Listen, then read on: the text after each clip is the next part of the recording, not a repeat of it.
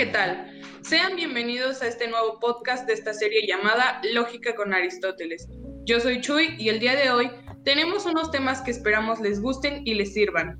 En general, este episodio va a tratar sobre el problema del conocimiento, pero no solo eso, también lo desglosaremos más a fondo, tratando temas como los principales filósofos que han aportado a la lógica, los problemas del conocimiento y sus principales representantes. Y todo esto a cargo de mis compañeros Taira, Israel, Santiago, Aldo Ortiz, Iván, Francisco y Osvaldo. Comencemos. Para empezar, mi compañera Daira nos dirá qué es la lógica.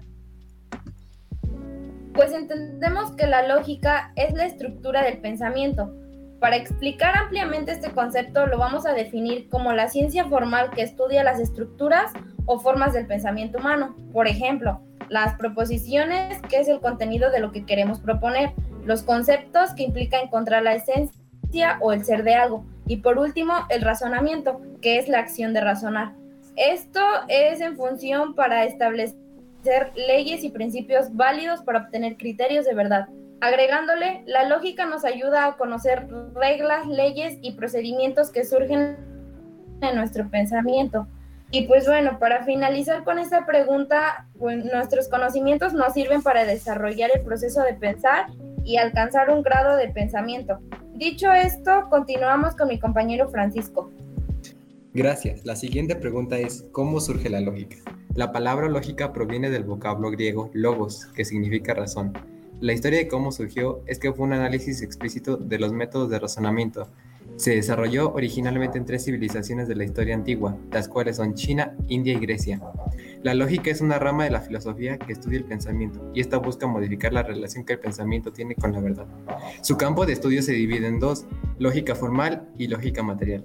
La lógica formal se basa en proposiciones y predicados, mientras que la lógica material se preocupa del contenido de la argumentación. Trata de resolver la verdad de los términos y proposiciones de un argumento.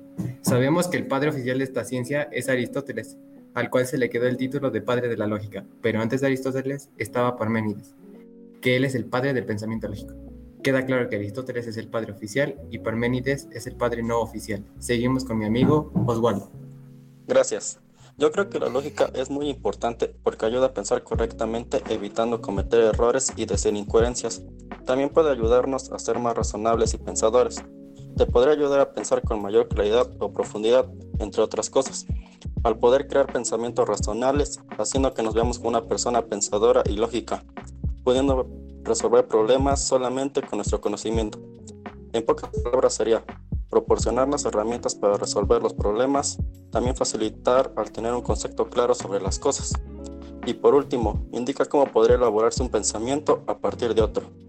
Una vez conociendo la importancia de la lógica, ¿qué filósofos aportaron al conocimiento lógico? Bueno, sabemos que la filosofía nace en la antigua Grecia, por lo tanto, los principales filósofos estuvieron en ella, empezando por Aristóteles, uno de los filósofos más importantes e influyentes en la historia, perteneciente al periodo de la filosofía griega clásica nos quiere explicar el porqué de los seres por medio de cuatro causas, la causa formal, la causa material, eficiente y la final, siguiendo con Platón. Perteneciente a la filosofía clásica y helenística, nos habla sobre una de las aportaciones más importantes, la teoría de las ideas, la de la que nos habla por medio de mitos, como la caverna o la auriga. Sócrates, al igual que Aristóteles, pertenecía a la filosofía clásica. Él nos habla sobre su ironía socrática, o una de sus frases más icónicas, yo solo sé que no sé nada, para llegar a reconocer su propia ignorancia. También podemos hablar sobre los presocráticos. Ellos fueron un grupo de pensadores y filósofos que hicieron su labor filosófica antes de Sócrates. Algunos de los filósofos más reconocidos eran Tales de Mileto, Anaximandro y Anaxímenes. Todos ellos tenían dos cosas en común. Eran naturalistas y además tenían arges. Para Tales era el agua, Anaximandro el apeirón, para Anaxímenes era el aire y terminamos con Empedocles. Él pertenecía a los esencialistas. Su arge se unía con Anaxágoras y estos eran los cuatro elementos. Tienes toda la razón, Aldo, pero ahora nos hemos puesto a pensar cómo puedo ver la lógica en la vida diaria. Como ya mencionaron anteriormente, desde hace mucho tiempo se ha hecho presente la lógica y de igual forma se ha analizado su función. Muchos expertos la han estudiado y han hecho un análisis desde lo más básico, como lo es su origen, hasta cosas un poco más profundas en el tema, como lo es su función, su concepto o su importancia.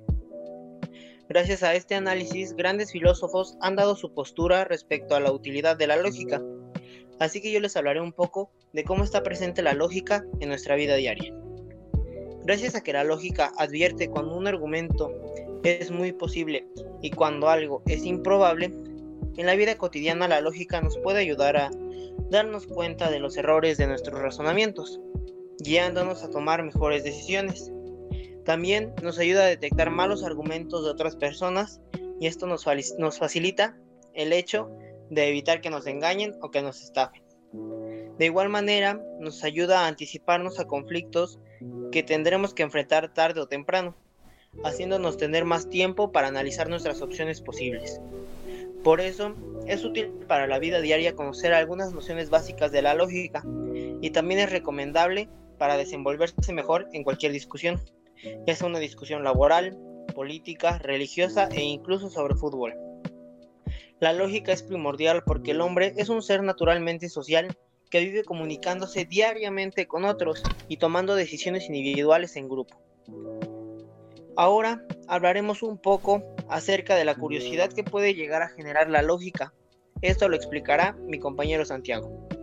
Gracias. Eh, mira, todo esto se basa en una pregunta. ¿Cómo es que se generaría una curiosidad en quien vea el video eh, para acercarse pues eh, a la lógica, no? Pues mira, teniendo ya toda la información anterior de mis compañeros, nosotros nos hemos preguntado pues cómo es que la lógica generaría una curiosidad en las personas al escuchar lógica. Para responder esto empezaré exponiendo una frase. Lo trágico es que en la vida ordinaria la gente saca muchas conclusiones con mucha facilidad, sin fundamentarlas suficientemente con datos, pues simplemente que las tengan a la mano.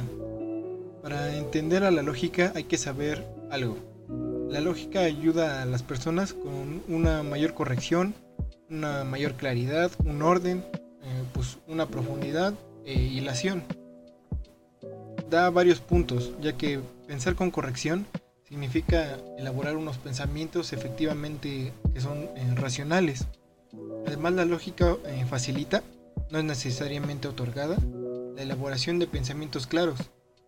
También otorga pensamientos oscuros, que esto en cambio es un pensamiento embrollado, como un germen, sin expresar realmente lo que se quiere decir. ¿Qué quiere decir todo esto? Pues que la lógica hace de tus pensamientos una mejor versión de ti, se podría decir así, ya que pues ayuda a expresarte muy inteligentemente, con argumentos e ideas que te hagan responder a todo aquello que te pregunten. Tú sabes que todos utilizamos la lógica, es más, todos la tienen. O dime si no en cada momento te vas preguntando por ahí, ¿qué es eso? ¿Por qué me dijo eso? ¿Quién es él? La lógica se utiliza en la vida diaria, se utiliza para todo. Bueno, dicho esto, seguimos hacia el concepto con mi compañero Iván.